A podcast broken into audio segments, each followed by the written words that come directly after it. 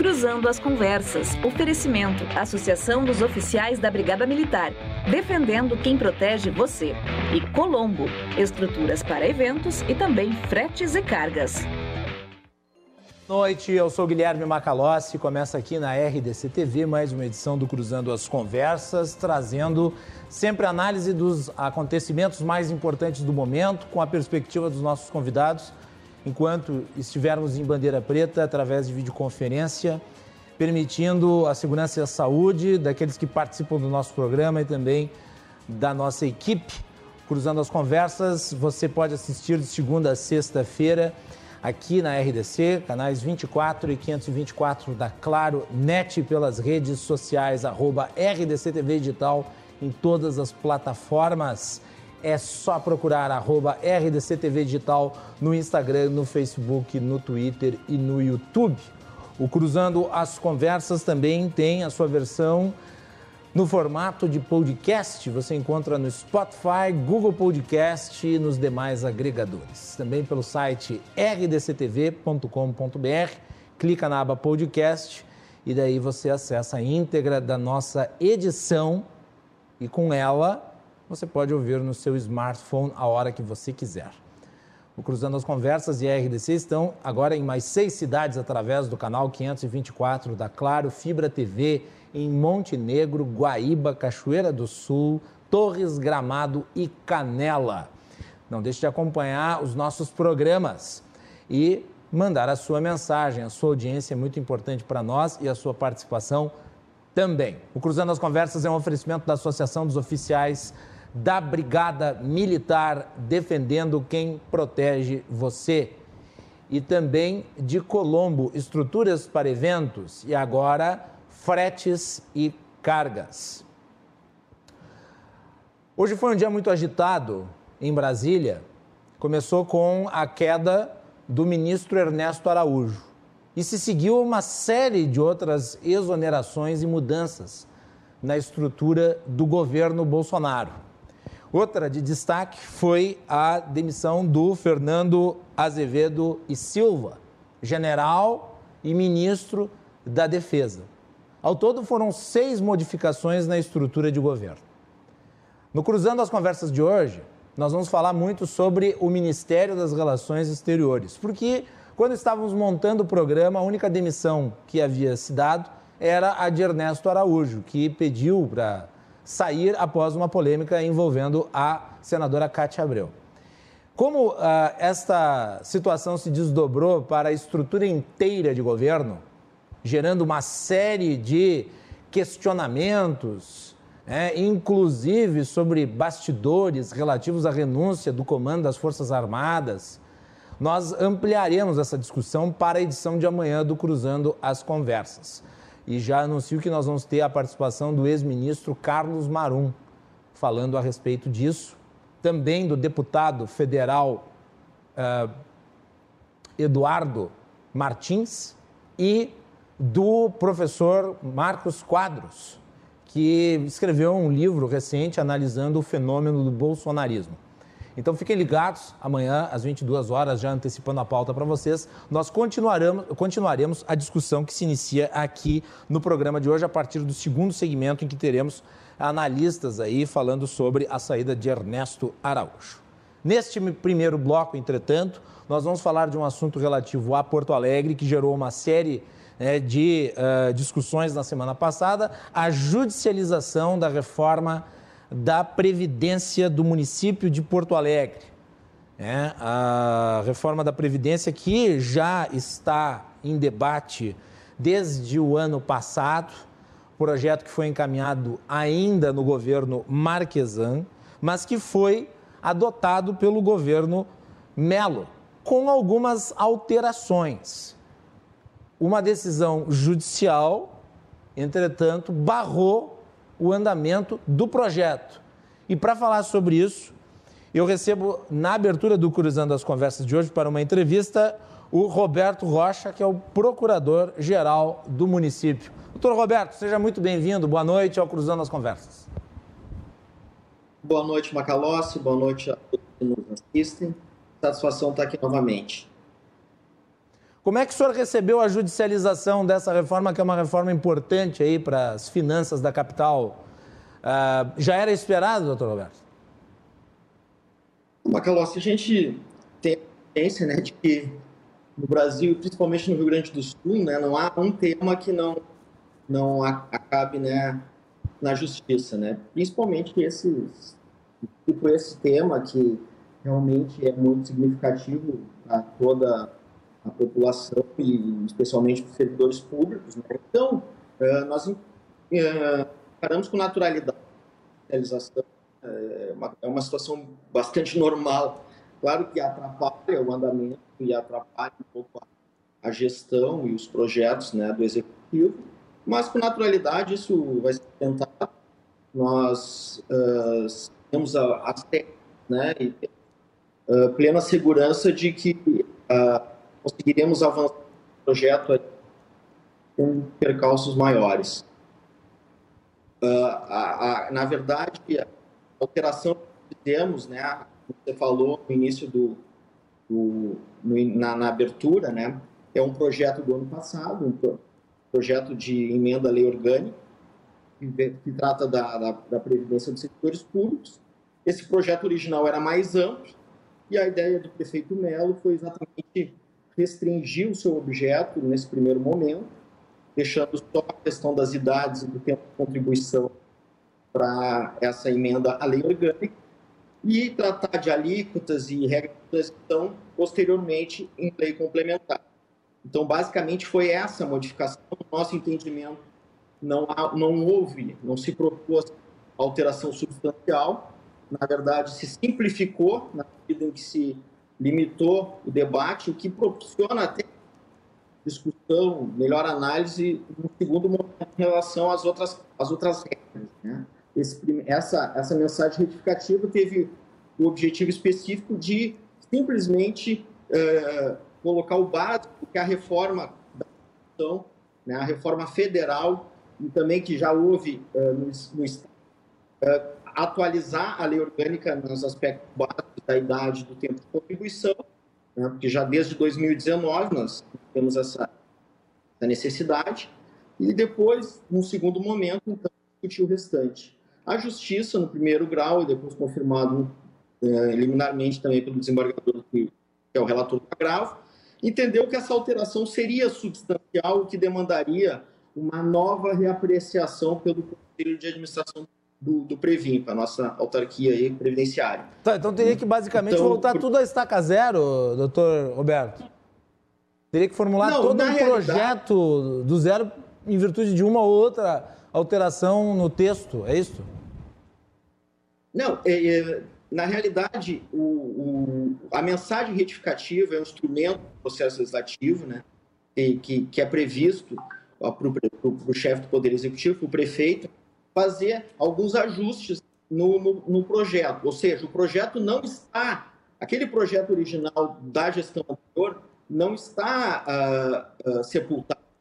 Não, não, nada disso. E, na verdade, houve agora uma, uma proposta, né, uma simples alteração, o projeto é o mesmo que foi retificado. Por isso, nosso entendimento que não haveria necessidade de retornar uh, ao Conselho de Administração, que já se manifestou sobre a redação original. Na medida que nós só tiramos uma parte, obviamente que o restante já teve apreciação, não precisaria uma nova apreciação. Mas, uh, infelizmente, não foi isso que entendeu o Poder Judiciário.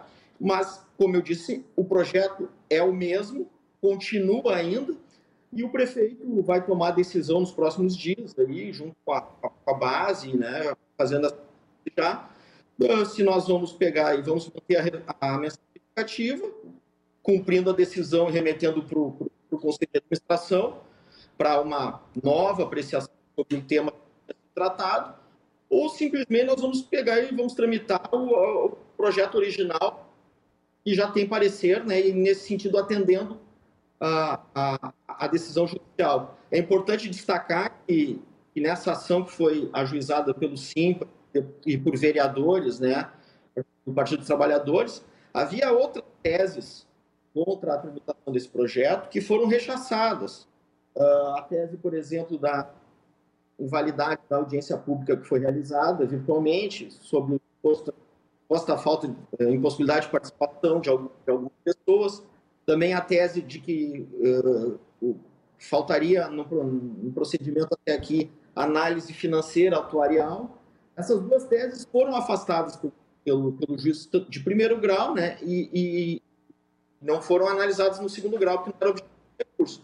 Mas então, de certa forma, ficou só essa pendência em relação à mensagem retificativa, e quanto ao mais, validou o processo. O entendimento, até de certa forma, nos deixa muito mais tranquilo quanto a isso, né? Porque tirando essa questão de uma análise, eh, da repetição da análise pelo Conselho de Administração, todo o restante do processo legislativo foi chancelado agora.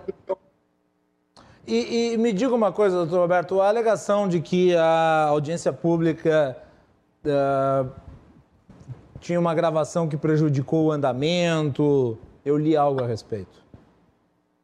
É, exatamente. Isso foi alegado questão inicial e o juiz que deferiu a liminar afastou esse argumento, entendeu que não havia nada que, que indicasse prejuízo, né?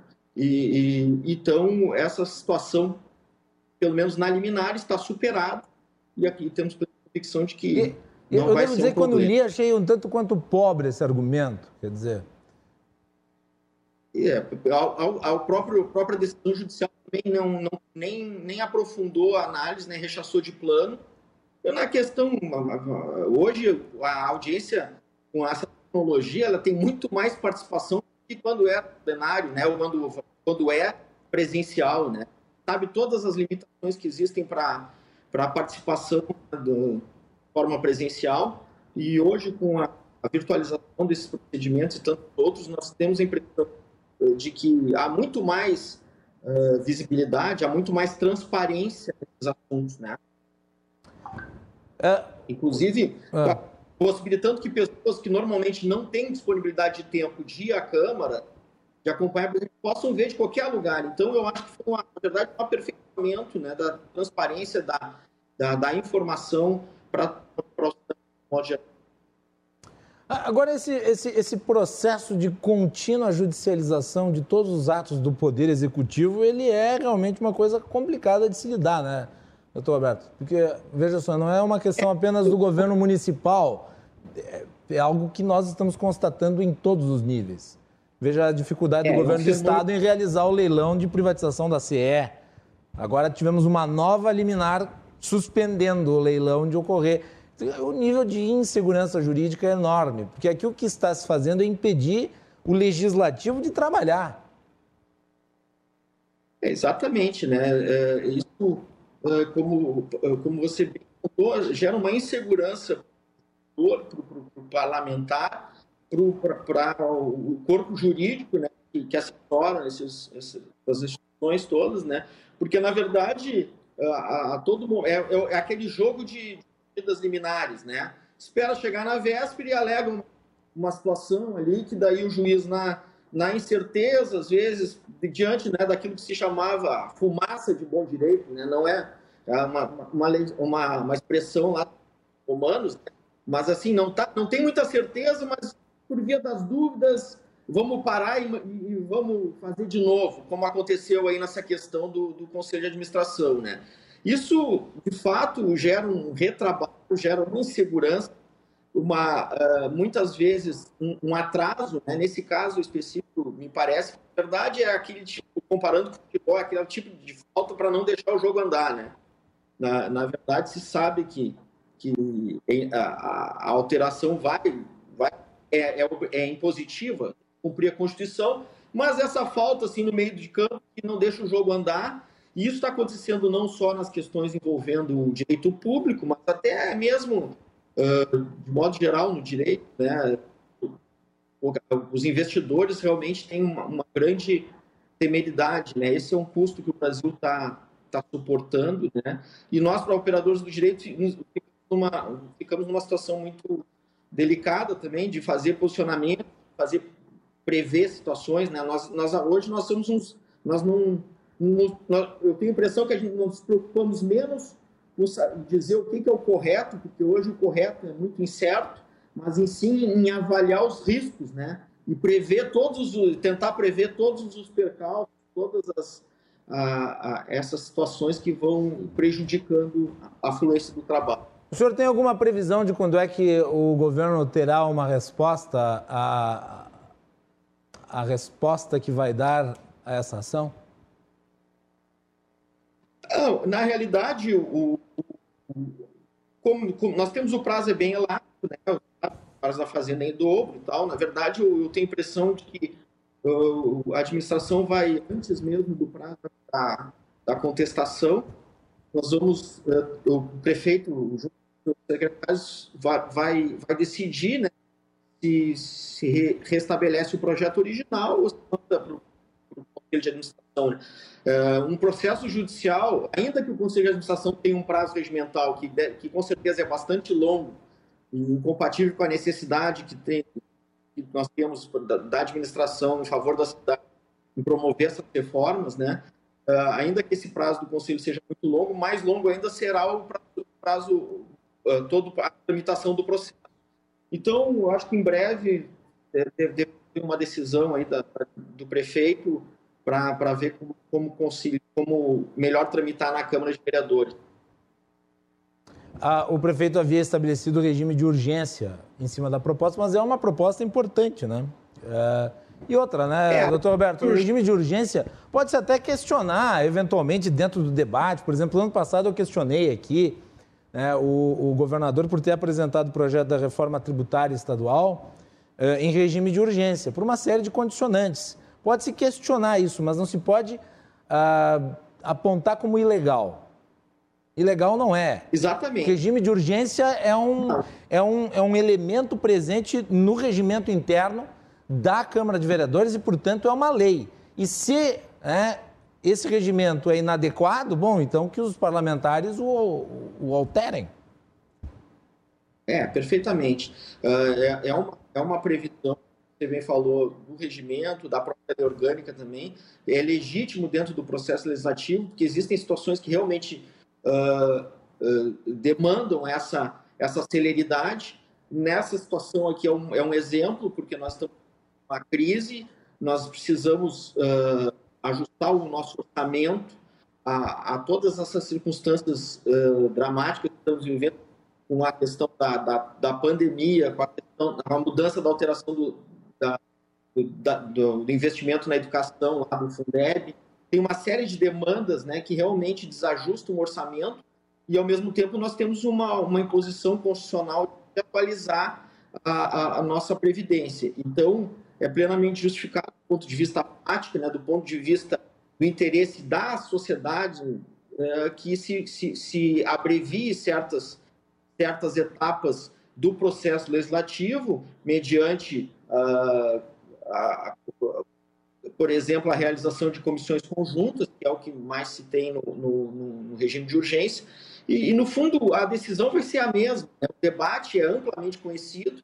Como eu disse, são, é, esse tipo de argumento é, é para parar o jogo, né? na verdade, com, com algum fato extraordinário que aconteça e que, que, e que protele por mais tempo, o que acarreta um prejuízo para a própria sociedade, no caso.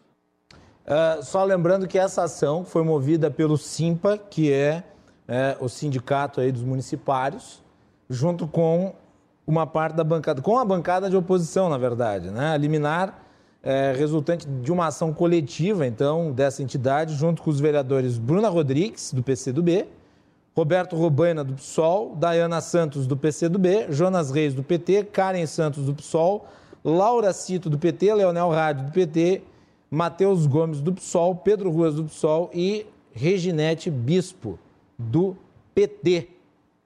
E no despacho, o juiz de direito Murilo Magalhães Castro, da Quinta Vara Pública do Foro Central da Comarca de Porto Alegre, deferiu a tutela provisória de urgência determinando a suspensão do projeto de lei 002/2020 até que seja permitido o Conselho Administrativo da Previmpa a análise prévia da mensagem retificada encaminhada pela atual gestão executiva municipal em relação ao referido projeto de lei. Fecha aspas. Teu comentário final sobre isso, Roberto. É, é importante sobre esse, esse, aspecto destacar o seguinte: nessa decisão, tanto no primeiro grau quanto no segundo, foi, foi muito importante ter ficado expressamente afirmado pelo Judiciário que essa manifestação do Conselho de Administração do Previmpa ela tem caráter meramente opinativo. Ao contrário do que se afirmou no processo interno lá do, do, da prefeitura, né, quando passou pelo Previmpa, o próprio parecer do Previmpa, que se arvora um caráter eh, vinculativo, ou seja, decisório sobre a própria vontade do prefeito, a própria iniciativa do prefeito de, de, de encaminhar um projeto, né, isso foi agora judicialmente rechaçado, por óbvio, né, mas é importante. Né, também, também é, um, é, um, é uma situação que é um avanço, porque... Ah, Não, até porque ninguém elegeu o Previmpa, né, Roberto? É um órgão composto legitimamente pluri, plurissetorial, ali, com participação de várias pessoas, algumas, muitas, ah, com participação dos próprios servidores, com participação de sindicalistas, coisas, tudo mais que a gente sabe como funciona, mas que já estava se achando Uh, inclusive com poderes de, de, de delimitar a, a, a, iniciativa do prefeito. O que pelo menos nessa decisão, embora nós não concordemos com, com, com a medida agora imposta, pelo menos teve o bom senso de, de, de, de, deixar expresso isso, né, de que, obviamente, o prefeito, ainda que venha um parecer contrário, não é esse, esse pode perfeitamente o prefeito encaminhar à Câmara e a Câmara vai votar que realmente é o poder constituído com a legitimidade para dar a palavra final, e não um órgão interno meramente consultivo.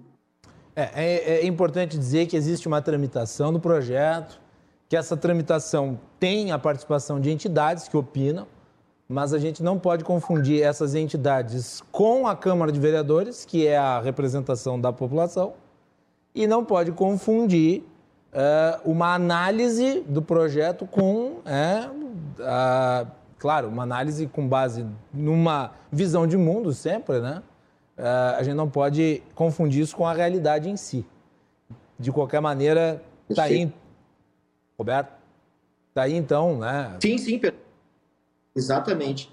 Não, são vários interesses envolvidos, todos têm direito a manifestar, a manifestar uh, nos momentos oportunos. Uh, e agora, obviamente, a legitimidade para a decisão quanto a encaminhar o projeto é do prefeito e quanto a votar é da Câmara. Muito bem, tá aí então Roberto Rocha, procurador-geral do município de Porto Alegre, falando sobre a judicialização da reforma da Previdência, que é um projeto, repetindo no início, uh, foi encaminhado pelo governo Marquesan, foi adotado pelo governo Melo com algumas alterações e uh, o Simpa, junto com a bancada de oposição, entrou com uma ação uh, e obteve uma liminar impedindo a tramitação, sustando a tramitação do projeto. Falamos aí então com o Roberto Rocha, que é o procurador-geral do município de Porto Alegre.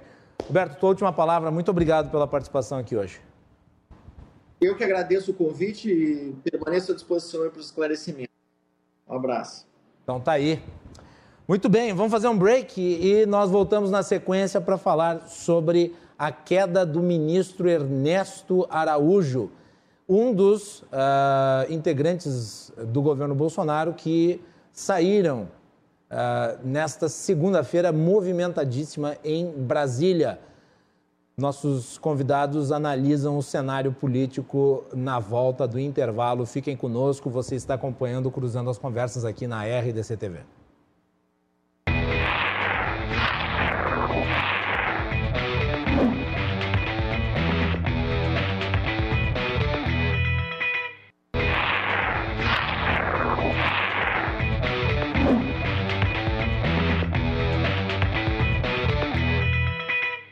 O Cruzando as Conversas está de volta aqui na RDC TV. No primeiro bloco, nós tivemos o Roberto Rocha, que é o procurador-geral do município de Porto Alegre, falando sobre a judicialização do uh, processo de reforma da Previdência que está tramitando na Câmara de Vereadores. E nesse segundo segmento, nós vamos falar sobre a queda do ministro, agora ex-ministro das Relações Exteriores, Ernesto Araújo, e sua substituição no Itamaraty. Hoje foi um dia movimentado em Brasília, seis modificações na estrutura eh, do governo. Não foi uma reforma ministerial, né? não dá para se chamar isso de reforma ministerial, porque foi ao sabor dos acontecimentos. Não foi algo planejado, estruturado, Não, foi uma, foi uma tempestade hoje e o presidente ajeitou a situação do jeito que dava. Nós vamos analisar hoje o Ministério das Relações Exteriores. Foi o primeiro a ter uma queda uh, confirmada hoje no início do dia. Uh, e amanhã nós continuaremos essa análise ampliando ela para a totalidade do governo. Então, lembrando que o nosso programa, sempre a partir das 22 horas aqui na RDC, cruzando as conversas, você pode nos acompanhar pelos canais 24 e 524 da Claro Net e também pelas redes sociais, arroba RDCTV Digital, nas principais plataformas, Instagram, Facebook, Twitter, YouTube, no Brasil inteiro. A RDC continua ampliando aí a sua, a, a sua quantidade de telespectadores. Agora nós estamos disponíveis em mais seis cidades aqui no estado, pelo canal 524 da Claro Fibra TV, em Montenegro, em Guaíba, em Cachoeira do Sul, em Torres, em Gramado e em Canela. Você pode assistir a nossa programação através desses, eh, nessas cidades, através desse canal 524 da Claro Fibra TV e no restante eh, das principais praças do Rio Grande do Sul pelo canal 524. Cruzando as Conversas também está disponível no formato podcast, que você encontra no Spotify, no Google Podcast, nos demais agregadores, Cruzando as Conversas. O nosso programa é um oferecimento da Associação dos Oficiais da Brigada Militar, defendendo quem protege você. E também de Colombo, estruturas para eventos. E agora também fretes e cargas.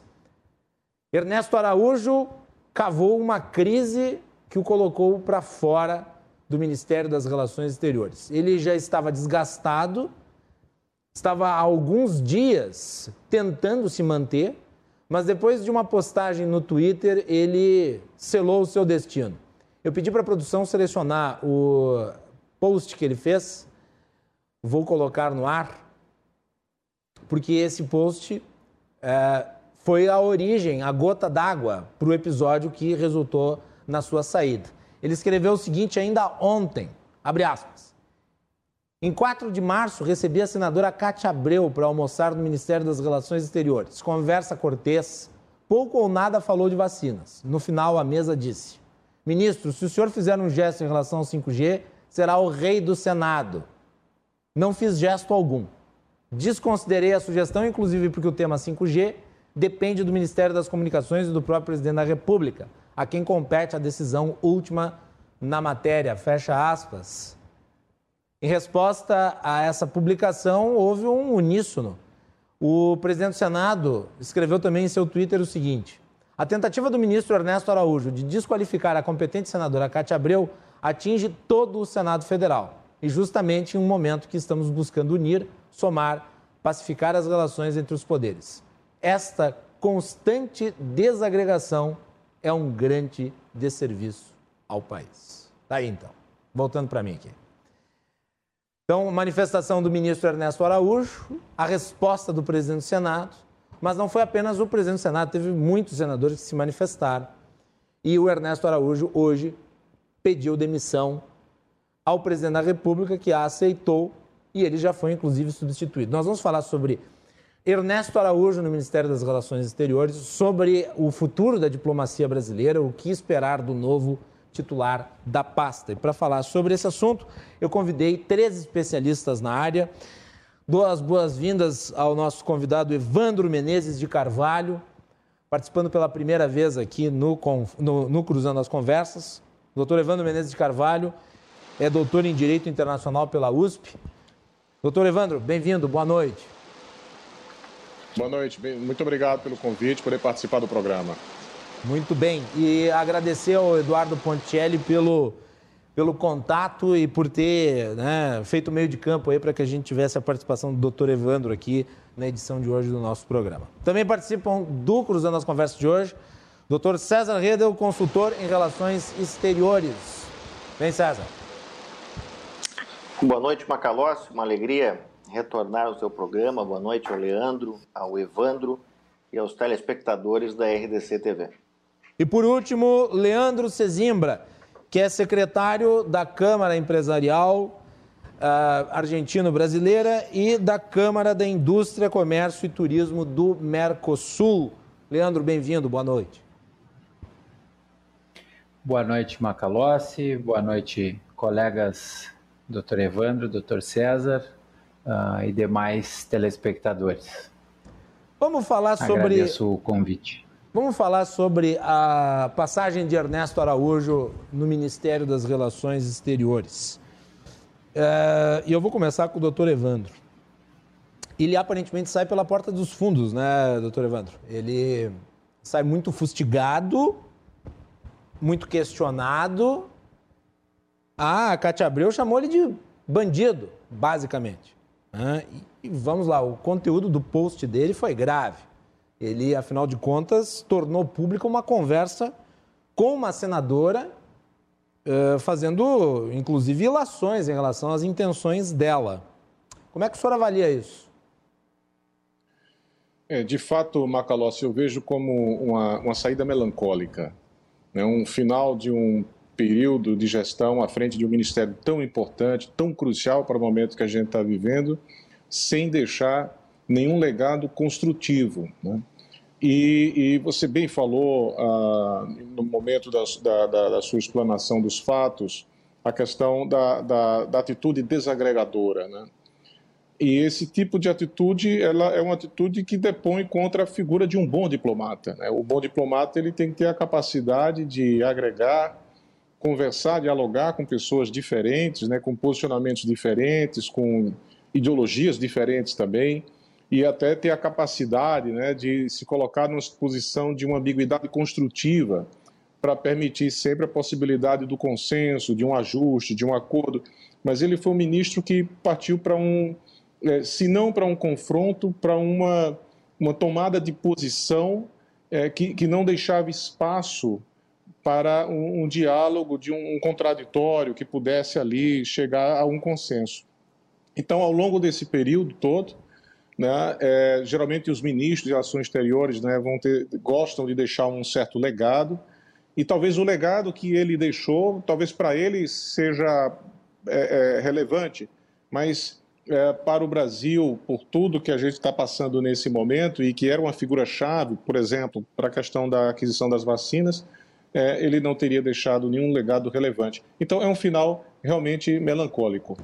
Lembrando que ele tem sido criticado também na sua condução da política externa por não ter feito o acordo da COVAX Facility, é, requisitando o maior número de doses possíveis, né, doutor Evandro?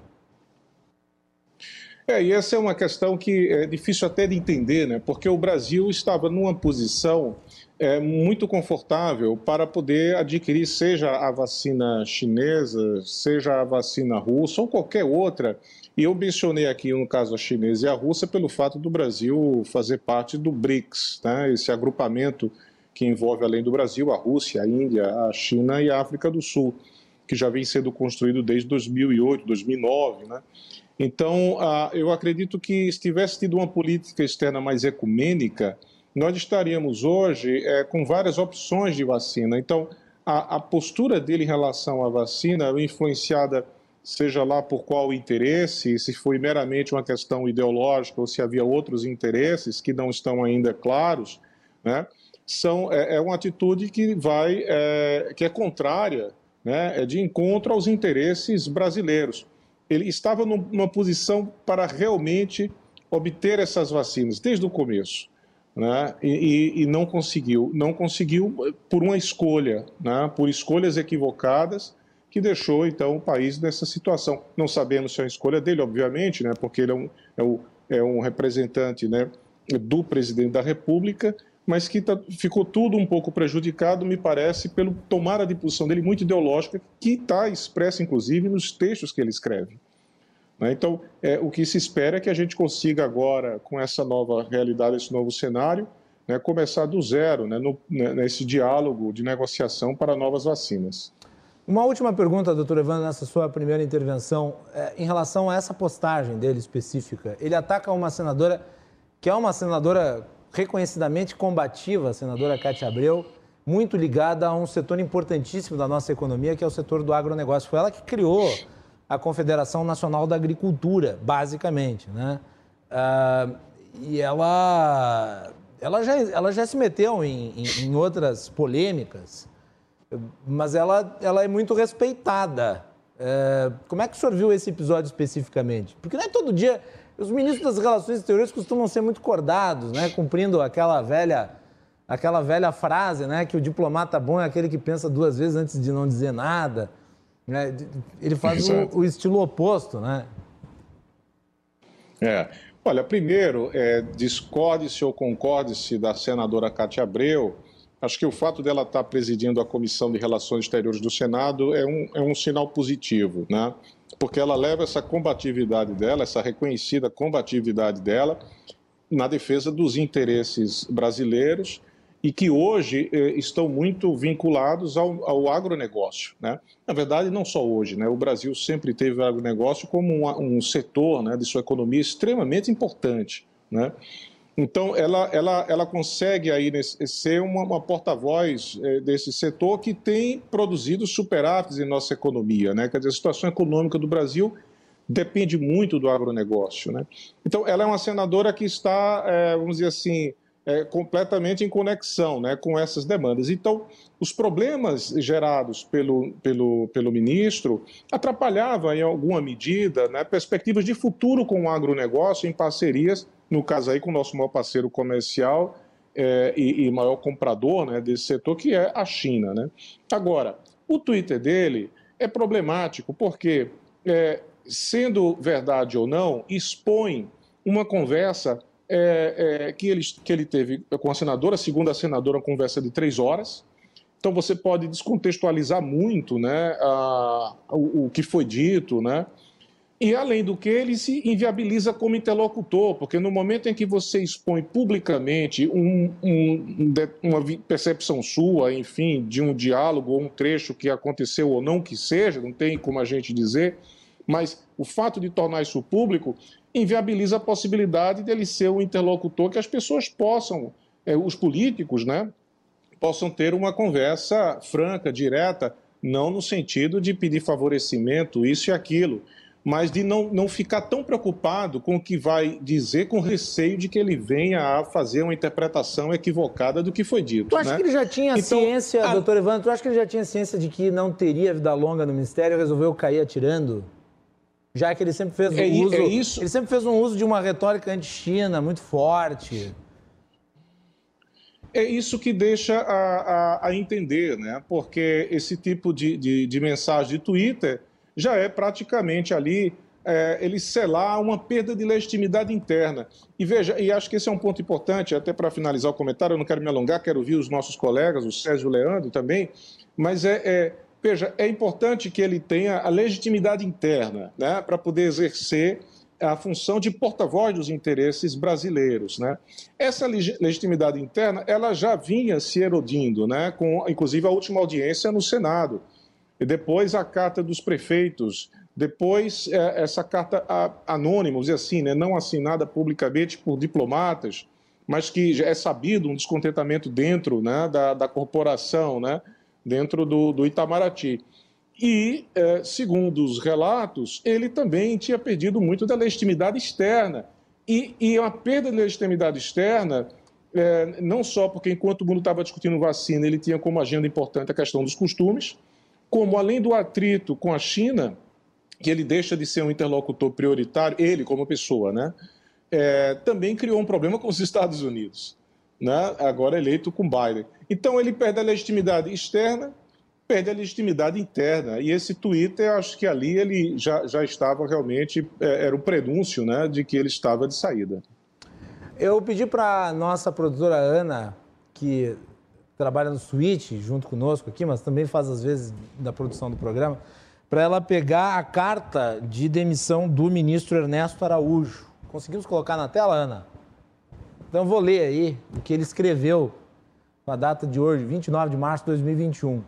Senhor presidente, querido chefe, no cargo de ministro das Relações Exteriores, para o qual o senhor me proporcionou a imensa honra de me designar, lutei desde o início pela liberdade e dignidade do Brasil e do povo brasileiro pela nossa soberania e grandeza em todos os aspectos. Procurei, à frente de muitos e muitos colegas para os quais diplomata e patriota não são antônimos, colocar o Itamaraty a serviço do sonho de um novo Brasil. Nessa luta, deparei-me cada vez mais ao longo do tempo com correntes frontalmente adversas. Desse choque, do qual não posso recuar sem renunciar aos princípios que com o senhor compartilho, surgiu nestes últimos dias uma situação que me torna impossível seguir trabalhando por nossos ideais na posição que neste momento ocupo. Ergueu-se contra mim uma narrativa falsa, hipócrita, a serviço de interesses escusos nacionais e estrangeiros, segundo o qual minha atuação prejudicaria a obtenção de vacinas.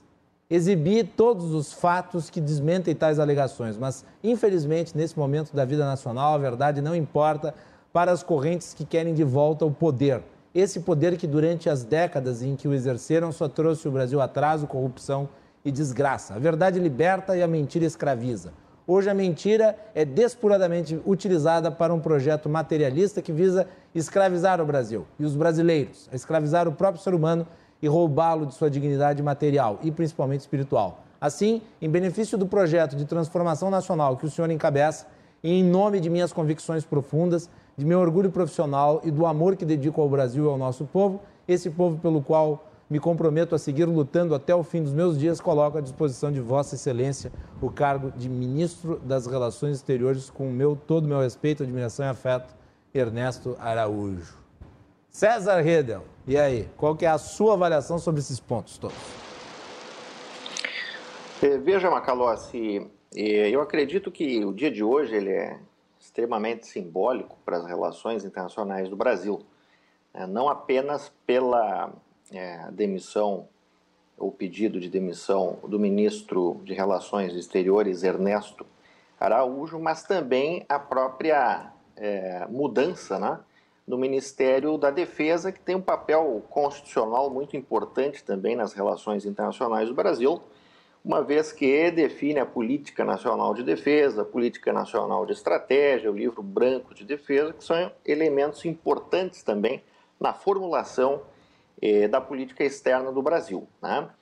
Eu acredito que eh, essa saída, com esse último eh, tweet, né, trazendo à baila a questão do 5G, ele se perde um pouco numa janela cronológica, porque o, o edital do, do, certame foi publicado pelo próprio governo em fevereiro, né, onde ali se colocam condições também para a participação é, da empresa chinesa estatal, a Huawei.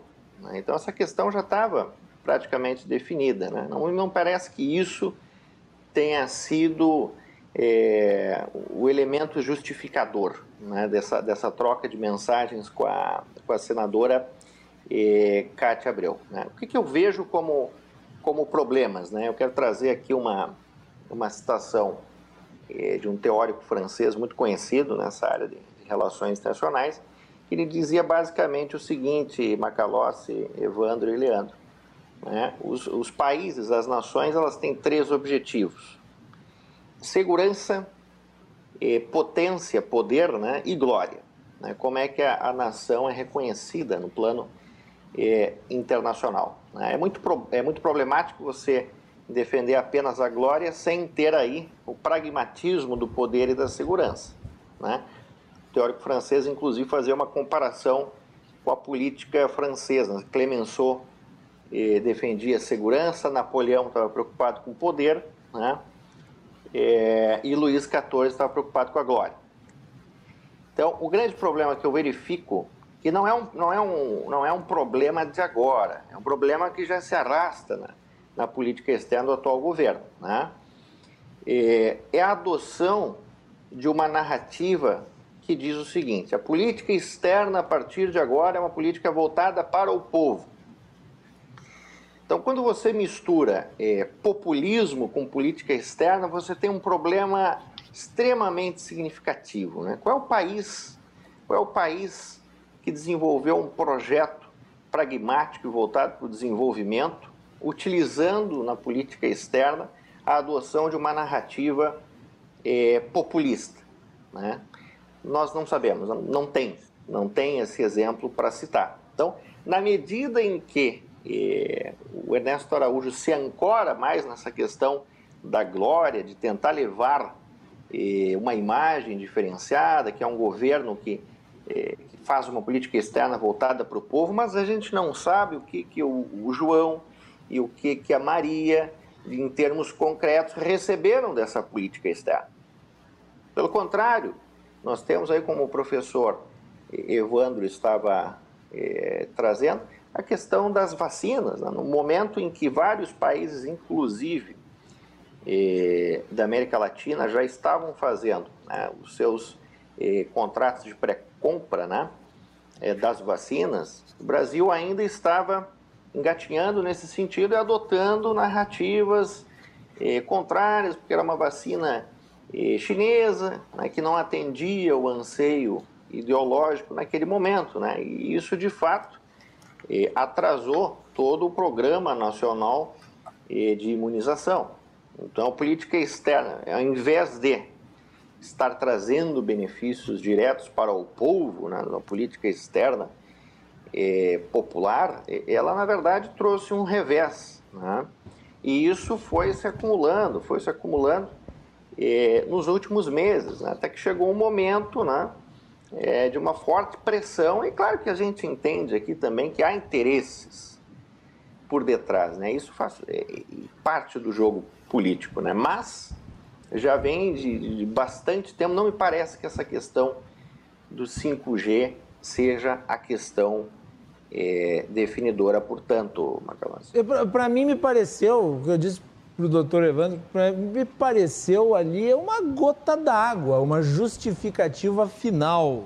Mas já havia um. Sim, um escape, né? Já havia um clima muito desgostoso com relação ao, ao ministro, e não apenas em relação ao ministro, existe uma outra figura no Ministério das Relações Exteriores, que na verdade está vinculado ao Palácio do Planalto, que é o Felipe Martins que é o, o, o, responsável pela deliberação da política externa, que muitos dizem é o verdadeiro ministro das Relações Exteriores e que permanece como, como, uh, como integrante do governo, é aluno dileto de, de Olavo de Carvalho, né? inclusive. E aluno mesmo, né? não é, ah, eu vi uma palestra, eu li um livro, não. Aluno mesmo, já há muito tempo. O conheço pessoalmente, inclusive. E também é, é, o Felipe Martins sendo alvo de, um, de, um, de críticas muito, muito profundas, se envolveu num episódio aí recente, inclusive com o presidente do Senado, né? É, e eu me pergunto se às vezes não houve ali uma manobra para desviar a atenção é, do Felipe Martins para o Ernesto Araújo. Não sei o que, tu pensas disso, César. Eu não sei, eu não sei se isso se resta clara essa essa tese. É um assessor, não é um funcionário é, do primeiro escalão. Ele, né? ele, ele, ele é desempenha, claro ele desempenha própria... no governo um papel meio de formulador, por assim dizer, me parece, mais ou menos como Marco Aurélio Garcia desempenhava na época do PT. O que, eu, o que eu vejo é o seguinte, né? na, na medida aquela, aquela questão envolvendo o Senado, né? Na medida que um assessor, que não é, não é eleito, né, ele está lá para assessorar, ele vai na, no Senado, que é uma Câmara importante do Congresso, né, dentro da crise toda já existente, não só da questão da, da diplomacia das vacinas, o próprio andar da carruagem da política externa de Ernesto Araújo, e faz um, um sinal que gera é, N é, interpretações, eu até nem. É, eu vejo que não se justifica, né? não se justifica dentro de um rito praticamente litúrgico, que é o de, de explanar a diplomacia que hoje é pública, já foi há muito tempo atrás, já foi uma diplomacia de gabinete, mas hoje é uma diplomacia pública e deve prestar contas ao, ao Congresso, né, as duas casas, tanto a Câmara como o Senado. Então, vejo como é, uma precipitação né, no sentido de aprofundar ainda mais a crise. Quando né, o, o passo que deveria estar é que aquelas pessoas que trabalham com política internacional sejam e tenham uma atuação diplomática, pragmática, para benefício do país, e não o contrário, acentuação de uma política externa ancorada é, em uma narrativa ideológica que não né, não funcionou, não trouxe resultado concreto para o Brasil. Então, esse eu vejo esse caso inscrito dentro dessa problemática. Né? Leandro Cezimbra, sua avaliação. O, o governo foi eleito com um tom muito crítico em relação ao Mercosul. Como é que tu vê esse cenário? A saída de Ernesto Araújo. Bom, uh, é, uh, eu acredito assim, uh, me preparando para hoje, assim, para nossa nossa conversa, eu resolvi dar uma olhada no discurso de posse do nosso ex-ministro. E tem alguns pontos que me chamaram bastante atenção. Uh, ele entra, inclusive, em contradição quando elogia o cantor, que era o, o, o ministro Aloysio, o Aloysio Nunes, que, que hoje é senador, né? Ele diz assim: agradeço muito tocado sua deferência e gostaria de dizer que a história sempre lembrará sua condução sempre segura, serena, competente dessa casa em momentos difíceis e que queria é, dizer que tive muito orgulho em trabalhar sob sua chefia em temas importantes desse ministério. Nesse ponto aqui, eh, quando eu li, que é bem no início do, do discurso, eu pensei, não, é um, é um discurso que é, vamos dizer assim, a cara da diplomacia. Mas ele tem uns outros trechos, uh, atacando o globalismo, uh, uns trechos bastante estranhos para quem uh, já ouviu, como eu, os uruguaios, por exemplo, dizerem que um diplomata brasileiro é capaz de lhe retirar a camisa sem tirar o paletó, ante a sua grande capacidade de negociação. Ora, se nós temos uh, uma diplomacia brasileira famosa, uh, e é famosa no mundo inteiro pela sua capacidade de negociação, como alguém uh, tão inábil, para dizer o mínimo, conseguiu ficar tanto tempo como ministro das Relações Exteriores, é o que eu me pergunto. Porque, assim, uh, é, há nos, nos anais da, da, da diplomacia brasileira uma, uma, frase do ministro Azeredo da Silva que diz: a maior tradição do, Itamaraty é saber, se, é saber renovar-se. Mas para nós aqui, o que aconteceu uh, foi a, a, nossa diplomacia ela, ela seguiu um caminho muito equivocado. Ela seguiu o caminho que nunca seguiu antes, que era o caminho do litígio. Por que eu estou dizendo isso? Mesmo, uh, consideras que mesmo na época do PT não havia essa política do litígio? Uh, com essa carga pesada, não. Não. Com essa carga pesada eu não vi. Porque, por exemplo, uh, e aqui nenhuma alusão positiva aos governos do PT, por favor, mas uh, um ministro das relações exteriores chamar o, o, o coronavírus de comunavírus, por exemplo, né, uh, e que seria um plano para instaurar o comunismo no mundo com nações sem liberdade, um feito para vigiar e punir. Ora, não é, uh, sob a minha avaliação, e me perdoem quem, quem discorda, uh, mas não é postura de um embaixador, de forma alguma uh, muito menos de alguém responsável pela diplomacia brasileira, que, vamos lá, uh, a grande responsável pela criação do Estado de Israel. Foi a diplomacia brasileira.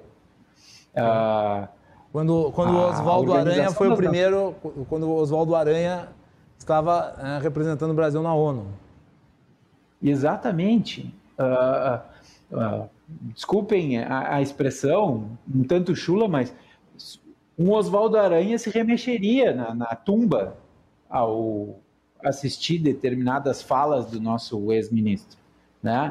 Uh, fora isso, os próprios conflitos com a China, que praticamente inviabilizaram a sua visita a, a, ao país nos últimos tempos agora, que ele foi, chegou a ser substituído pelo segundo pelo segundo no comando do, do ministério, que é o almirante agora não me recordo o nome, mas o almirante foi no lugar do ministro das Relações Exteriores numa visita oficial à China e depois numa visita oficial à Argentina, né? Voltando mais para o meu assunto uh, cotidiano, como isso? Um dos nossos principais parceiros comerciais, vamos dizer assim, não suporta o nosso chanceler, né? Uh, em uma visita do secretário de Estado norte-americano ao país, sapeca uh, uh, a, a, frase chamando Nicolás Maduro de fascínora. Nós, nós aqui, né, Macalossi, podemos chamar o Nicolás Maduro de fascínora a hora que nós quisermos, nós temos a liberdade para isso. Mas o cargo de chanceler brasileiro não permite que se faça isso. E assim nós estávamos tratando de uma pessoa que, que uh, tem anos de experiência no Itamaraty. Não é um, um, um, não deveria ser um outsider, mas ele agiu feito outsider, né? Uh, também o, a demora em reconhecer a vitória de Joe Biden, né? Uh, enfim, nós não estamos aqui, né? Nós brasileiros nada podemos fazer com relação às eleições em outros países. Podemos lamentar ou, ou, ou comemorar, ok, mas o nosso chanceler não tem esse direito. Né? Uh, foi chamada atenção em Israel por não estar usando máscara. Isso foi de, de, de é, foi vergonhoso para nós brasileiros. Né? Se o, o, o ministro de Israel estava usando máscara, o nosso não. Sendo que nós estávamos na casa de Israel. Né? Uh, e aí eu, eu, sou obrigado a concordar uh, com os colegas que foi, eu acredito que foi o, a última gota d'água no copo. Né? Acho que ele também não aguentou mais a pressão. Né? Uh, e aí Tá assim meio ó, ao final da, da, dessa minha dessa relação que eu fiz de alguns fatos né, problemáticos na relação com a Argentina, que é um dos nossos principais parceiros comerciais. Uh, em 28 de outubro de 2019, quando uh, o presidente Fernandes foi eleito, disse: Forças do mal celebram a eleição na Argentina. Uh, no dia 4 de dezembro, aqui em Bento Gonçalves, ele diz: o Mercosul é parte fundamental do novo projeto de nação. Dia 30 de dezembro de 2020, ele condena a legalização do aborto na Argentina. Mais uma vez, nós podemos ser contrários. Nossa opinião pessoal é uma coisa, mas uh, enquanto o representante da chancelaria brasileira ele jamais poderia ter falado uma coisa assim. Uh, e aí, agora, em 15 de fevereiro, como eu disse anteriormente, ele é vetado de participar de duas missões, a Argentina e a China. E por fim, né, no dia 2 de março agora, uh, ele passa a defender acordos individuais no Mercosul, contrariando justamente aquela fala do dia 4 de dezembro de 2019 e contrariando uh, uma, uma decisão do próprio bloco de 2000, em que os integrantes, os sócios do Mercosul, estabelecem que não, que vão fazer todas as negociações juntos. Ou seja, ele enfraquece o Mercosul. Né? Então, uh, e aí, isso até é assunto para mais outros, outras oportunidades, mas há que se saber o que se esperar do Mercosul. É essa fala do ministro o enfraquecendo ou nós trabalharmos juntos, apararmos as arestas com os nossos vizinhos e tentar uh, construir caminhos, né? Temos um acordo uh, com a União Europeia ainda não que ainda não não se resolveu. Temos um acordo com o EFTA, né? Muito mais uh, a ponto de ser efetivado. Uh, temos acordos com a Ásia em, em trâmite. O que esperarmos do Mercosul? Muito bem. E eu acredito que o próximo ministro tem uma postura um tanto diferente. Espero. Né? Muito bem. E vamos, vamos continuar essa análise aqui.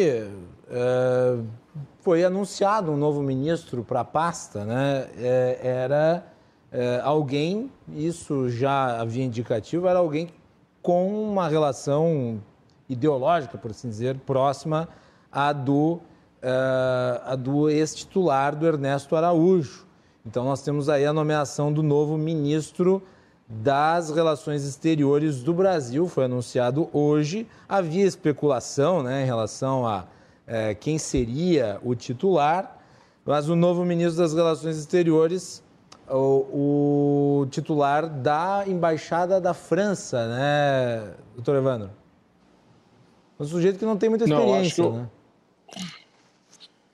É, é porque o, o, nome, o sobrenome dele é França, né?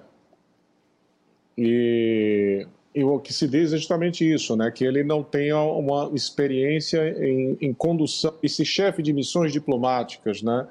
Que a atuação dele foi mais em cerimonial, né, em algumas, algumas atividades pontuais, é, mas que não teriam uma experiência em ações mais, é, cons, mais amplas, mais consistentes, substantivas, sobretudo sendo chefe de missões diplomáticas é, é como embaixador né, é, fora do país. Mas, é, enfim, de todo modo, o que a gente tem que ter claro é que é uma pessoa que vai seguir a política externa é, orientada pelo presidente, né? Porque o presidente aí é que tem para a nossa Constituição nessa prerrogativa, né, de estabelecer as relações e representar o país é, no exterior. Ah, então, a, a, a pergunta que fica é se haverá de fato uma, não só uma mudança, como já ocorreu, né, de um representante na pasta, mas também uma mudança efetiva na orientação é, efetiva da política externa, né?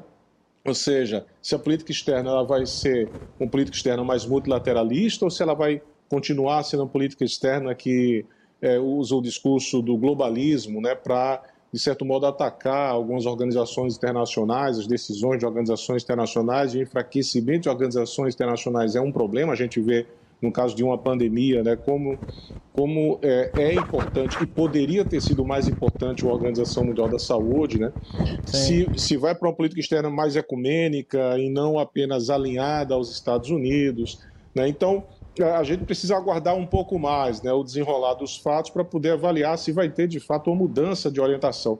Mas uma coisa eu acho que é importante sublinhar, né, que é a gente retomar o, a Constituição é? porque na Constituição nós temos ali os princípios né, que regem as relações internacionais do Brasil, além do princípio da independência nacional, existe o da não intervenção, não intervenção externa, nem assuntos internos, assuntos dos outros estados, a defesa da paz, que é um ponto importante, e a cooperação entre os povos, né, é, é, para o progresso da humanidade, assim diz a nossa Constituição.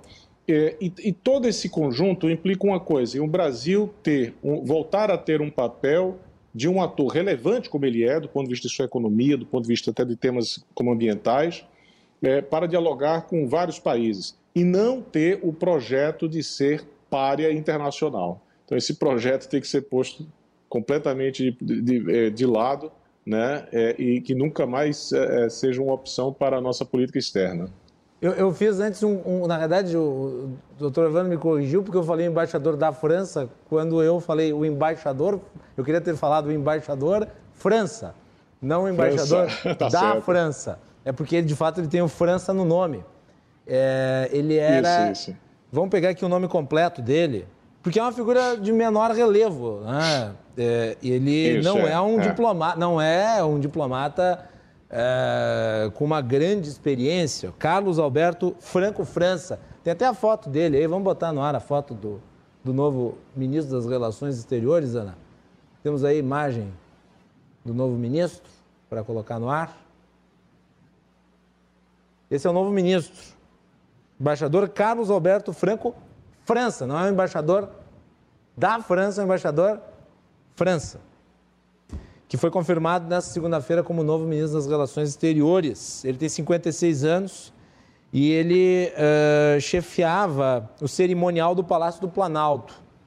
Não quer dizer que ele é organizador de festinha, não. É os protocolos da organização dos eventos. É, é, um, é um cargo que requer um senso de organização, de, de, de, de, de... enfim. O perfil para esse cargo é de ser alguém que seja hábil, que seja é, uma pessoa que busca o entendimento e, de fato, o, o, o novo ministro ele é um sujeito discreto, não muito afeito a holofotes, né?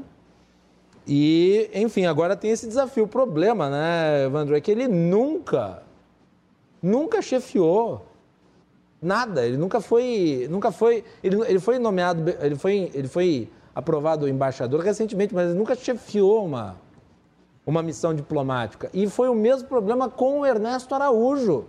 O Ernesto Araújo também não tinha chefiado nenhuma missão diplomática até assumir Itamaraty, né? É, isso é uma questão importante, porque, é, é mais uma vez, né, é, o Itamaraty tem a sua dinâmica, né, a, a sua, o seu corpo diplomático. Ah, eu acho que é importante pessoas... dizer o seguinte, desculpe lhe interromper, não é necessário que o, o, o, embaixa, o ministro das Relações Exteriores seja necessariamente um, um, alguém do corpo diplomático. Por exemplo, o José é Serra foi ministro das Relações Exteriores. O Aloysio Nunes Isso Pereira é foi ministro. Período...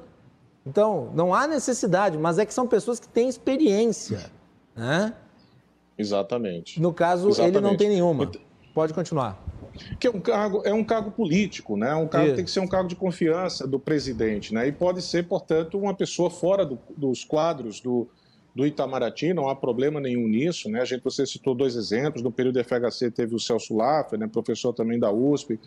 Então, isso é, é, é possível, né? É, é, é pode ser, às vezes até pode até ser desejável, dependendo das circunstâncias, né? Mas as, é, é, esse, é, o que você levanta é um ponto importante, porque isso significa dizer que poderia haver várias outras opções, né? não só dentro do Itamaraty, mas também fora do Itamaraty, que pudesse se colocar como uma autoridade no sentido de ser uma pessoa reconhecida né? pelos diplomatas como um, um, um representante à altura da, da função. Então, isso é, levanta um, uma certa questão. Né? Vamos ver como o próprio corpo diplomático irá reagir em relação a isso. Se o próprio é, indicado, né, o, o ministro França, se ele pode surpreender ou não, a ver, né? e se dentro do, do, do, corpo diplomático vai haver, de fato, uma espécie de legitimação do, do, do novo ministro, né? que, de certo modo, ajuda, a, a empurra ele a, a, cumprir suas funções. Né? Mas, volta a dizer, a política externa, quem define é o presidente. Né? Ou os filhos do presidente. Ou isso. Leandro Cezimbra. Exato. Perfil do novo ministro. É, Olha, é mais, é, é, vamos dizer assim, é mais uma pessoa que não tem, vamos dizer assim, a, não tem aquela experiência tecnicamente necessária ao cargo por não ter exercido nenhuma função diplomática. Me chamou a atenção bastante esse fato, né, quando fui ver o perfil desse do, do ministro Carlos Alberto Franco França, né, e, e, e chama a atenção uh, ele não ter exercido né, nenhum, nenhum outro cargo de chefia de, de, de missão diplomática, mas, uh, como otimista que sou, uh, eu acredito que, uh, e aí me, per, me perdoem ser tão crítico com Ernesto Araújo, mas pior que, Ernesto, que Ernesto Araújo é impossível. Né? foi uma, uma campanha desastrosa do nosso ex-chanceler. E, ô, Leandro, tu que está próximo aí, é do governo, dos governos aqui da, do Mercosul, através da, da, tua atuação aí, tanto na, na Câmara Argentino-Brasileira, quanto agora na Câmara do Mercosul. Como é que foi ao, ao longo desse tempo todo aí, e nas últimas 24 horas, as reações? Chegou a captar alguma coisa? Olha, uh, ainda não temos nenhuma sinalização oficial dos governos, né? Mas uh, com certeza, principalmente em relação ao, ao, governo argentino, eu acho que, que a sensação é de alívio, né? Porque ao mesmo tempo que a Argentina prepara uh, um embaixador com extrema tarimba política para ser o embaixador uh, no Brasil, né? Uh, não podemos negar, e isso alguns jornais, inclusive, noticiaram há, há uns meses atrás, o empenho e, e o preparo do, do, do, Daniel Scioli como embaixador argentino no Brasil, uh, desenvolvendo um trabalho de pacificação, né? Uh, então, acredito que eles recebam com um certo alívio né, a, a, a substituição, mas vamos ver como é que o nosso novo chanceler vai se posicionar. Né? Quanto à questão uruguaia, especificamente, uh, o Uruguai ele é mais alinhado ideologicamente. Né? Atualmente ele é mais alinhado. Uh, mas o Uruguai ele tem uma peculiaridade.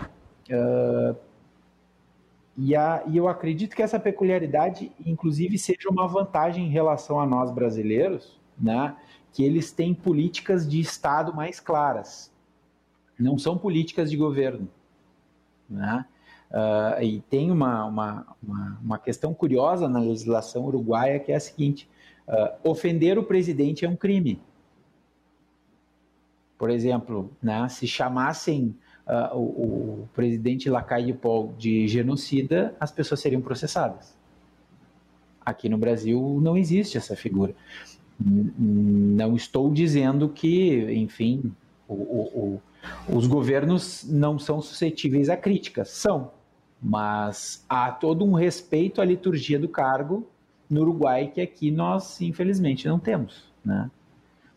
Uh, agora, só, só um, um parêntese que também me ocorreu quando, quando o professor referiu quebra de confiança, né, o professor Evandro, uh, a legitimidade e a confiança foram dadas pelo presidente, mas uh, eu entendo que o nosso ex-chanceler ele não soube utilizar. E aí gerou todos esses, uh, esses passivos para o, o, sucessor ter que trabalhar, né? os conflitos com Estados Unidos, China e Argentina. Vamos lá. César Redel.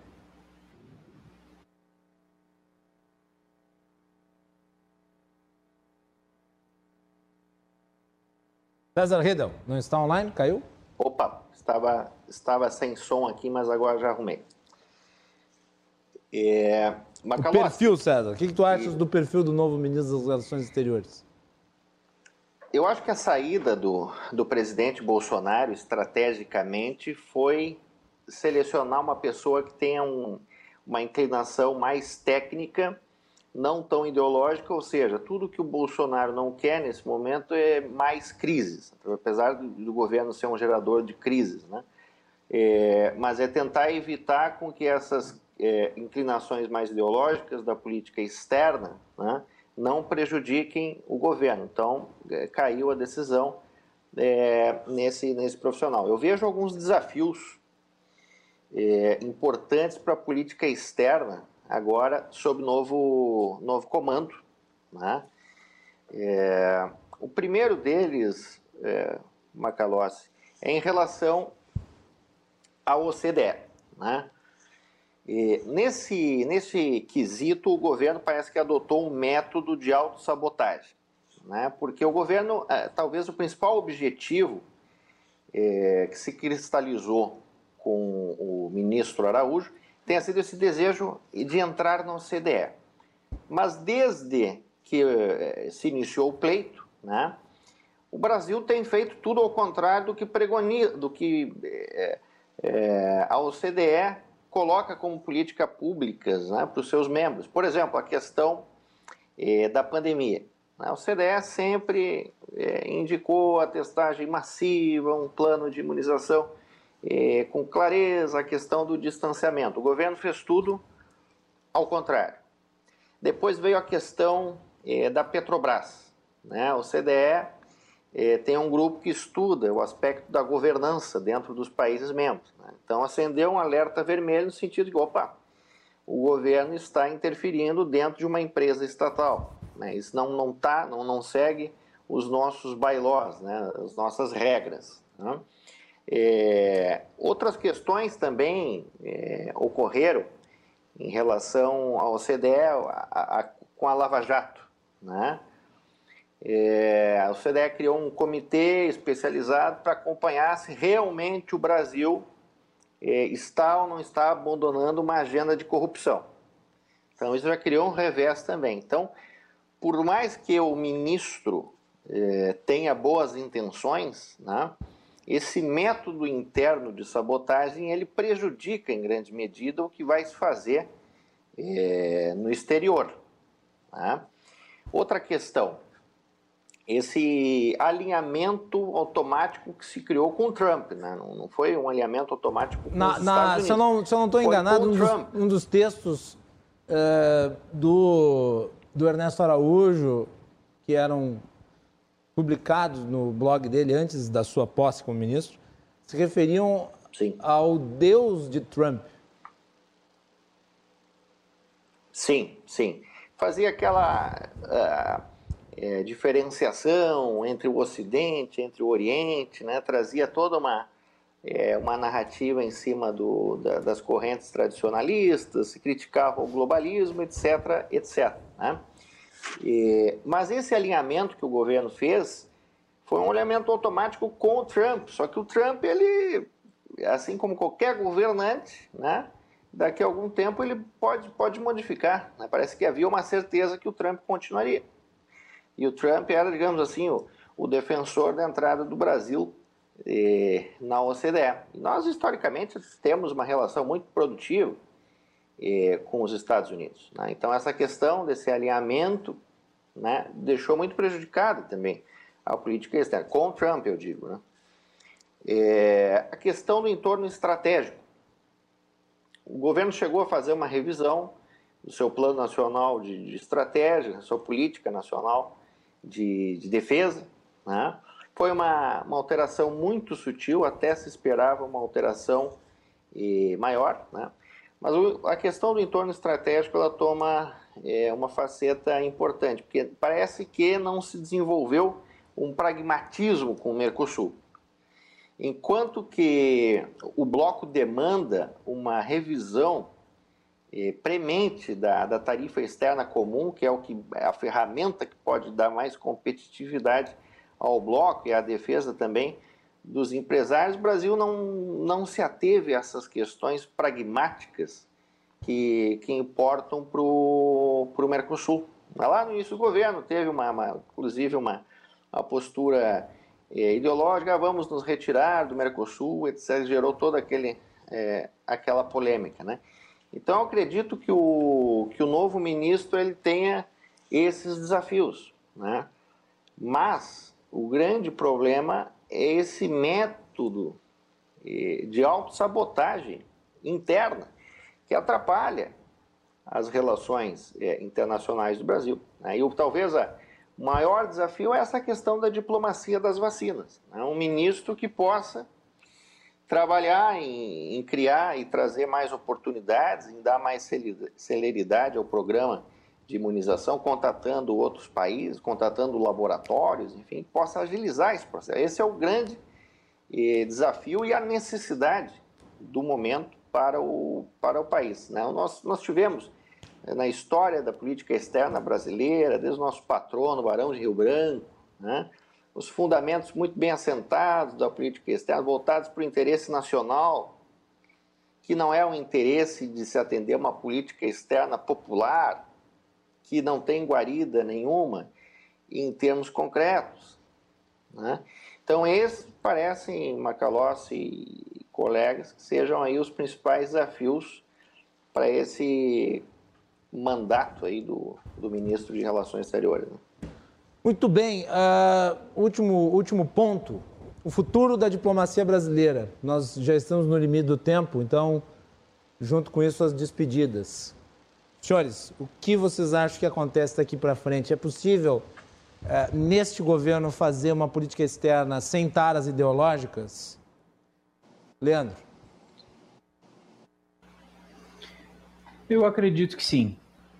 Acredito que sim, confio, confio nisso, né? A, a nossa diplomacia ela precisa trabalhar uh, mais uh, ale, da, do viés ideológico, né? Uh, nós não precisamos, contrariamente ao que disse, disse o ex-ministro no seu no seu discurso de posse, admirar a Itália, Hungria e Polônia, né? Uh, não, não precisamos fomentar fobias nem ódios, uh, ao contrário, precisamos encontrar caminhos, né?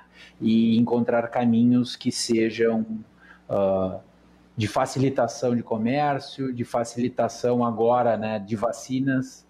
Uh, com a nossa capilaridade do SUS, obviamente, nós vamos ter plenas condições de vacinar uh, parcela significativa da população em um tempo bastante curto, né?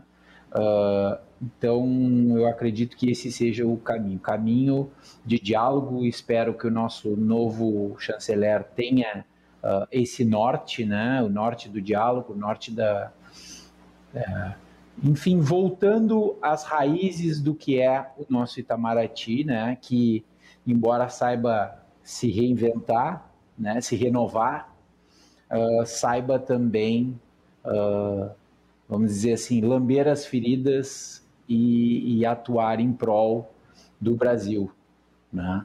Muito bem. Dito isso, então, agradeço a oportunidade mais uma vez e sigo à disposição do programa. Obrigado, Leandro.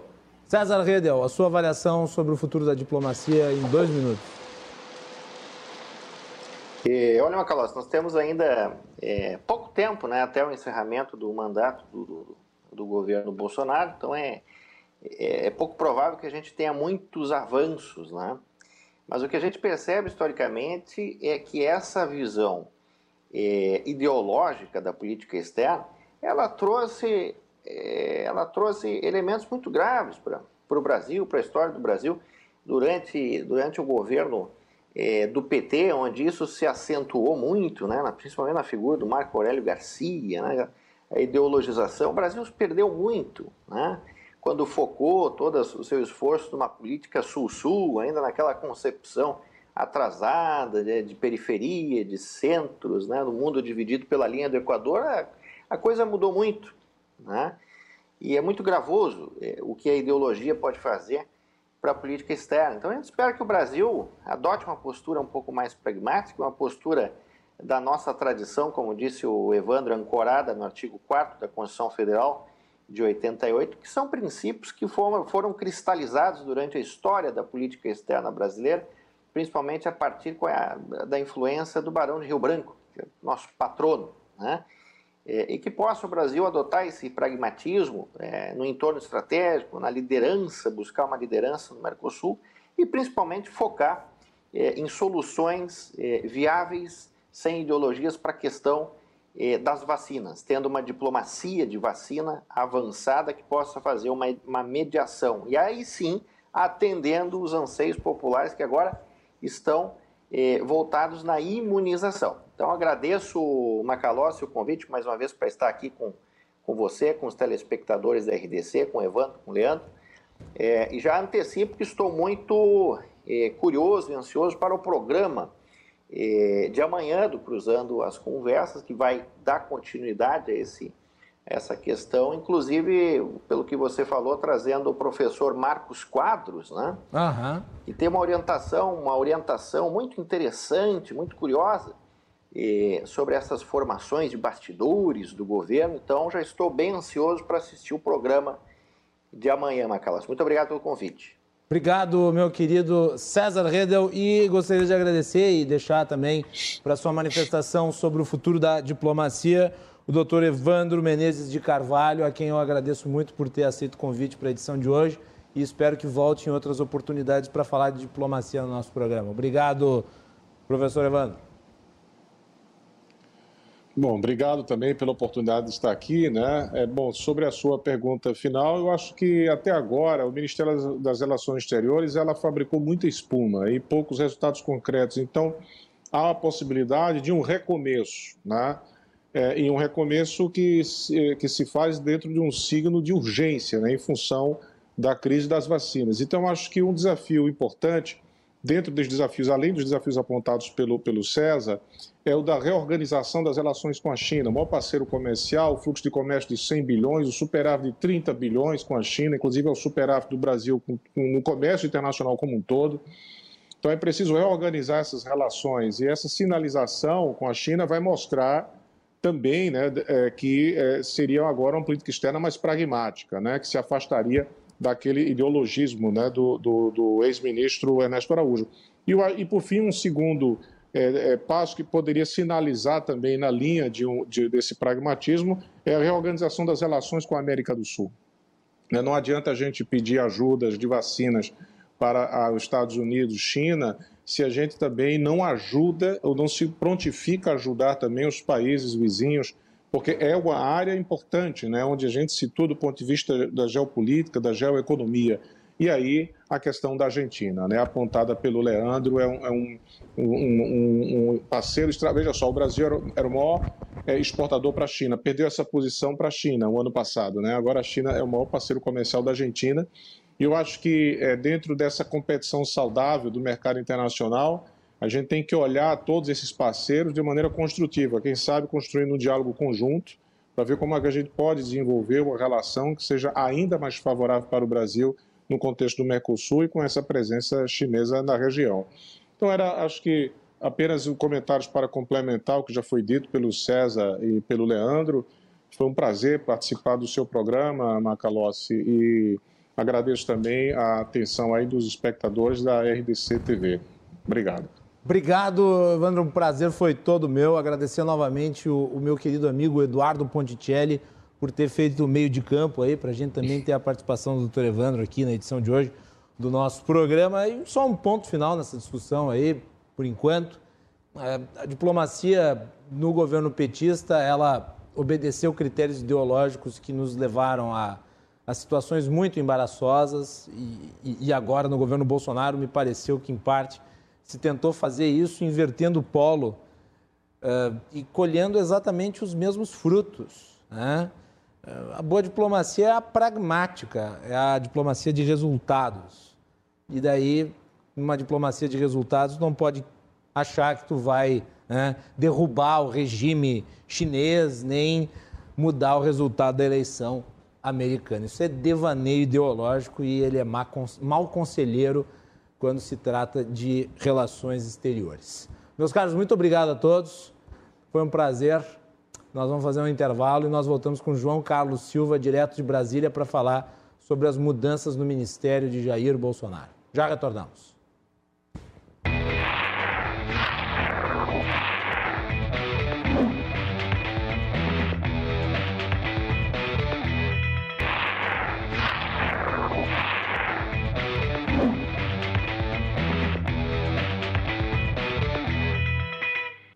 Muito bem, estamos de volta. No primeiro bloco do programa tivemos Roberto Rocha, que é o procurador-geral do município, falando sobre a judicialização do projeto de reforma previdenciária em Porto Alegre. No segundo bloco, Leandro Cezimbra, César Redel e Evandro Menezes de Carvalho comentaram sobre a saída de Ernesto Araújo do Ministério das Relações Exteriores e o futuro da diplomacia brasileira. E neste último bloco temos João Carlos Silva direto de Brasília, falando sobre as mudanças no Ministério de Bolsonaro. Foram seis alterações. O Cruzando as Conversas é um oferecimento da Associação dos Oficiais da Brigada Militar, defendendo quem protege você.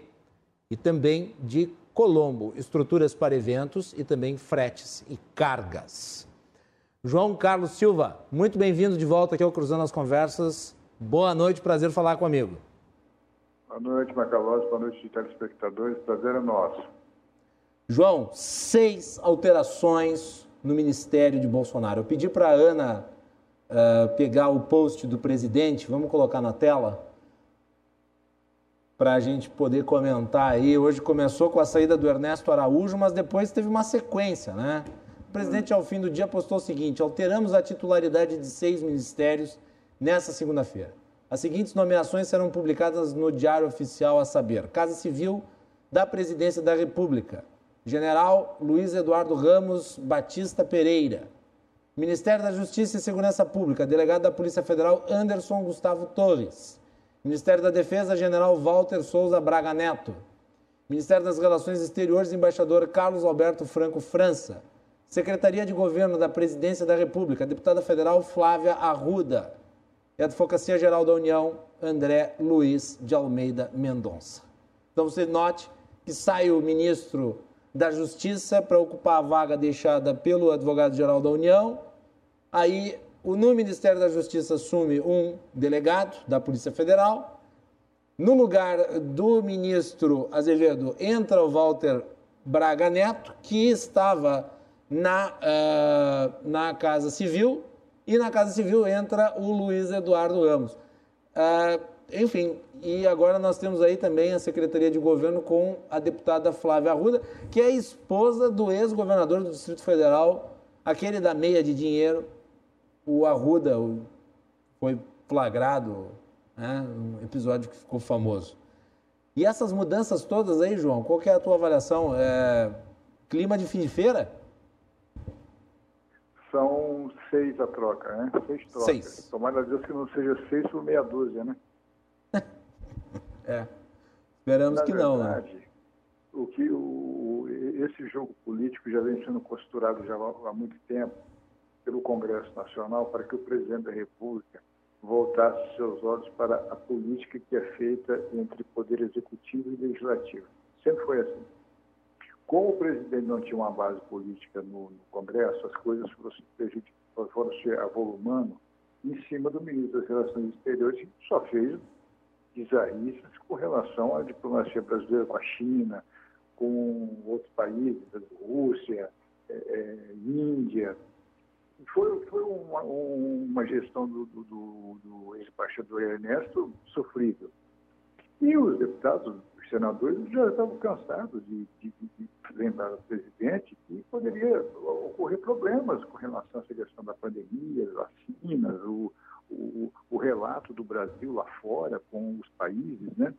E o embaixador Ernesto não se tocou nisso. O, o França, que vai assumir, ele é um, um, um, diplomata muito quieto, ele é discreto, ele trabalhou em vários governos, no cerimonial da presidência da República, inclusive com o presidente Michel Temer. É, ele é muito polido. Talvez ele possa, é, é, é, nunca ocupou uma embaixada, mas ele pode, no diálogo com o comércio nacional e com, a, com, com os países é, que atuam no Brasil economicamente, um diálogo muito melhor do que o do Ernesto Araújo não é da ala olavista nem ideológica.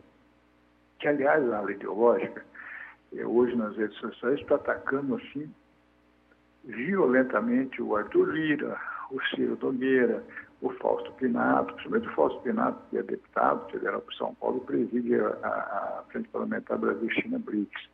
E sempre lutou essa questão diplomática do Brasil, que a gestão do Ernesto estava muito ruim e também a senadora Cátia Arruda. A senadora Cátia Arruda, para quem não sabe, só para lembrar, ela jogou um copo de vinho no rosto do senador. Cátia Abreu. Cátia Abreu. Cátia Abreu. Cátia Abreu. Cátia Abreu. É, jogou um copo de, desculpa, um copo de vinho no rosto do senador José Serra, quase bateu no Davi Alcolumbre, naquela sessão histórica do, da eleição da mesa, e para bater no Ernesto Araújo, pouco custa. A senadora veio com força para cima do Ernesto, chamando-o de marginal. Houve um silêncio no Palácio do Planalto, porque quando se trata de Senado e outra, a questão da senadora Cátia é, Abreu foi fechada com Rodrigo Pacheco e os demais senadores. Eles fecharam a questão com ela e pediram a saída imediata do Ernesto. Como o Ernesto não tinha saída, mais nem na Câmara, nem no, no Senado, entregou o cargo do presidente. A, a mudança hoje do ministro Azevedo Silva causou, até agora está tendo uma reunião no alto comando do Exército, para ver qual é a linha do Exército daqui para frente, porque o comandante do Exército Pujol, general Pujol, deve ser substituído. Já causou um atrito com o presidente Bolsonaro. Aliás, o presidente Bolsonaro causou um atrito com ele. O general ele Pujol, que... que é um homem de uma, de uma brilhante carreira militar, né? Respeitadíssimo. Tem tido ao longo desses últimos anos em que está no comando uh, uma, uma postura ímpar. Uh, ele honra a farda. Ele honra a farda. É um general de gabarito. E o que se vê nisso tudo, com relação ao Exército, é que o presidente Bolsonaro não está dando mais ouvidos ao seu grande mentor, que é o general Vilas Boas. Porque ele está tirando, ele tirou do, do, da administração generais ligados ao general Vilas Boas. Isso é um desconforto para os militares. É, e você veja só na, na casa, na, na, essa troca na Secretaria de Governo, Flávia Arruda é deputada federal mais votada de Brasília. A esposa do ex-governador Zé Roberto Arruda foi caçado pelo Senado, depois foi preso, é, uma série de. E, foi, e aliás, foi um, um, grande governador em Brasília, estava indo muito bem a sua gestão, com muitas obras. É verdade. Muitos empregos, ele estava trabalhando bem. O Arthur Lira, quando foi candidato a presidente da Câmara, as meninas, as deputadas federais, se reuniram em torno dele. E havia um compromisso da deputada Serena Leão ser a ministra dos esportes. Como não ocorreu essa escolha, o presidente Bolsonaro agora foi fazer um aceno ao Arthur Lira, que já estava muito incitado por não ter sido ouvido na escolha do ministro da Saúde. Ele tinha indicado uma médica. O presidente Bolsonaro não teve saída, chamou para a velha política perto dele, que é Valdemar da Costa Neto, que preside o PL, partido da Flávia Arruda, e ele pediu autorização para Valdemar para indicar a, a deputada para ser sua secretária de governo. E o Ciro Nogueira também. Os dois avalistas da, da ida de Flávia para, para o, os três avalistas de Flávia para a secretaria de governo, é Lira, Ciro e Valdemar da Costa Neto. Então a velha política voltou a reinar no governo Bolsonaro. Aliás, com a, a presença da Ruda, isso, isso acho que se eleva a um novo patamar, né? Porque sim, sim. É, é, o Centrão agora sim. no Planalto. O Centrão tomando conta do Planalto. A Flávia Ruda é uma deputada, ela é muito, é muito dinâmica, ela tem uma interlocução muito grande na Câmara. A sua ligação com o Lira é muito grande. Então, eu acho que haverá uma facilidade agora na interlocução da Secretaria de Governo e do, do, do governo de Bolsonaro com a Câmara e, e também com o Senado porque ele fez essas trocas todas visando, não é, é ajustar o, o governo, é ajustar o diálogo com o Congresso Nacional. Agora, ajusta o diálogo com o Congresso Nacional, mas deixa um diálogo muito, muito engastado com as Forças Armadas. É aí que mora o perigo. Por que, que eu digo isso? Porque o presidente Bolsonaro é militar. O que, que ele tem que fazer? ele vai ter que prestar contas agora aos militares por que dessas suas ações todas, mesmo sendo comandante em chefe das Forças Armadas. O alto comando do Exército não vai aceitar um, um, um mais um general sendo colocado a de caixa para fora do palácio. A demissão do general Azevedo durou menos de cinco minutos. E as saídas dos generais até agora, elas foram. Todos os generais que saíram, saíram meio que pela porta dos fundos do governo, né? É, começou pelo general Santos Cruz, que o general Santos Cruz foi atacado. Né? O general Santos Cruz, um homem com uma, uma experiência militar, inclusive de combate, né? liderou missões da ONU um na, herói na de guerra. Herói Santos de guerra. Cruz é um, é um, herói de guerra. Depois nós o tivemos o Rego Barros, que foi eliminado do governo, assim, sumiu, foi desgastado no governo. Aí o próprio Pazuello foi fidelíssimo, quer dizer, tem uma coisa que o Pazuello não pode ser dito, é que o Pazuello não seguiu a risca que o presidente queria. Também foi descartado. E agora é essa o general Azeredo, que é um outro homem brilhante. Pois é. É aí que eu digo, o alto comando do Exército não pode aceitar essas, essas demandas é, do, do, generalato, você não sabe, sendo retirado do governo pela porta dos fundos. Isso aí pro, pro, pra, para a farda é muito ruim. Então, eu, eu acredito que essa reunião de hoje vai durar muito tempo, deve ter consequências assim, e até interessantes né, para a partir de amanhã, nós vamos acompanhar, ver que, que, qual, qual que vai ser o, o relato que vai ocorrer no alto comando, para depois você ver o que, que vai o que, que a aeronáutica e a marinha vão definir ah, também. Agora, imagina só, porque a saída que gerou maior preocupação foi a do ministro da, da Defesa, o, o general Sim. Azeredo. O general Azeredo soltou uma nota, João, em que ele disse que durante o período em que ele esteve à frente do Ministério da Defesa, ele manteve as Forças Armadas como ente institucional de Estado. Se a frase está lá, é porque ela está lá segundo algum propósito. Né?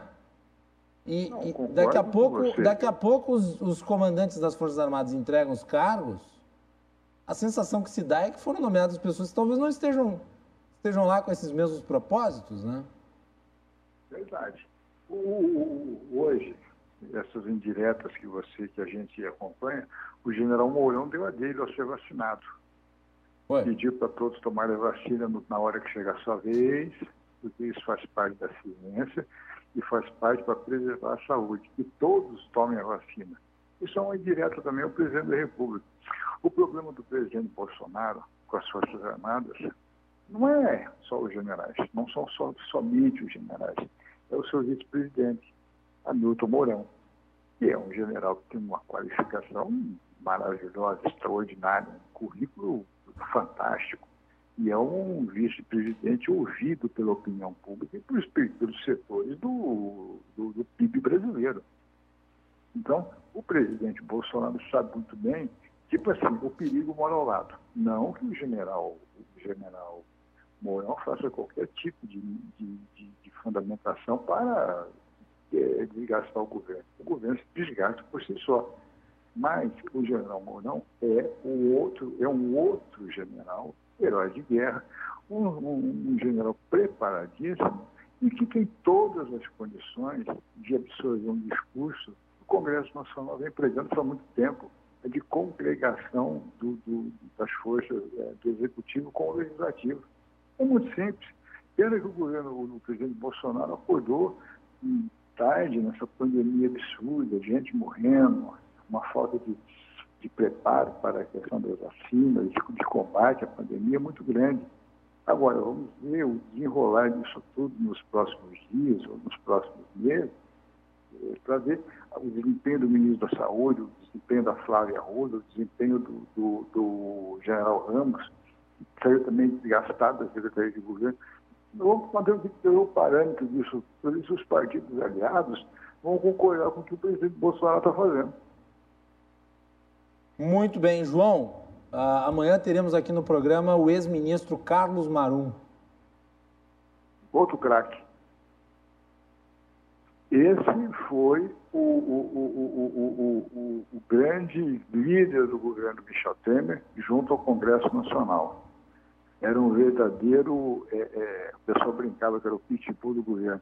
Mas o, ministro Carlos Marum tinha o diálogo com a classe política, até até hoje, respeitadíssimo, muito respeitado pelos, pelos, pelos congressistas, porque ele sabia é, argumentar com deputados, senadores, governadores, prefeitos, ele resolvia o problema, não deixava nada para trás. Por isso que o governo Michel Temer foi um governo brilhante em diversos setores. O ministro Carlos Marum é um extraordinário é, patriota que contribuiu muito para o país. E amanhã vai falar aqui no programa sobre a questão política brasileira. Então acho que será uma aula, né? Com certeza. É isso aí. João Carlos Silva, obrigado. Voltas aí durante a semana para a gente continuar analisando amanhã esse cenário tenso. Para a gente fazer o relato do, da reunião do Alto Comando do Exército para os nossos telespectadores. Amanhã, então, análise sobre a reunião do Alto Comando do Exército aqui no Cruzando as Conversas. E, aliás, uh, tem a coluna do João Carlos Silva no site da RDC TV falando sobre a troca dos ministros, né? Li agora à tarde o texto. Está lá, rdctv.com.br, colunistas João Carlos Silva. João, obrigado, meu querido. Boa noite a todos, um grande abraço e se cuidem. É isso aí. João Carlos Silva aqui na RDC-TV. E nós vamos ficando por aqui. Amanhã nós continuamos a analisar a crise política no governo Bolsonaro, participação do ex-ministro do governo Temer, Carlos Marum a partir das 22 horas. Boa noite.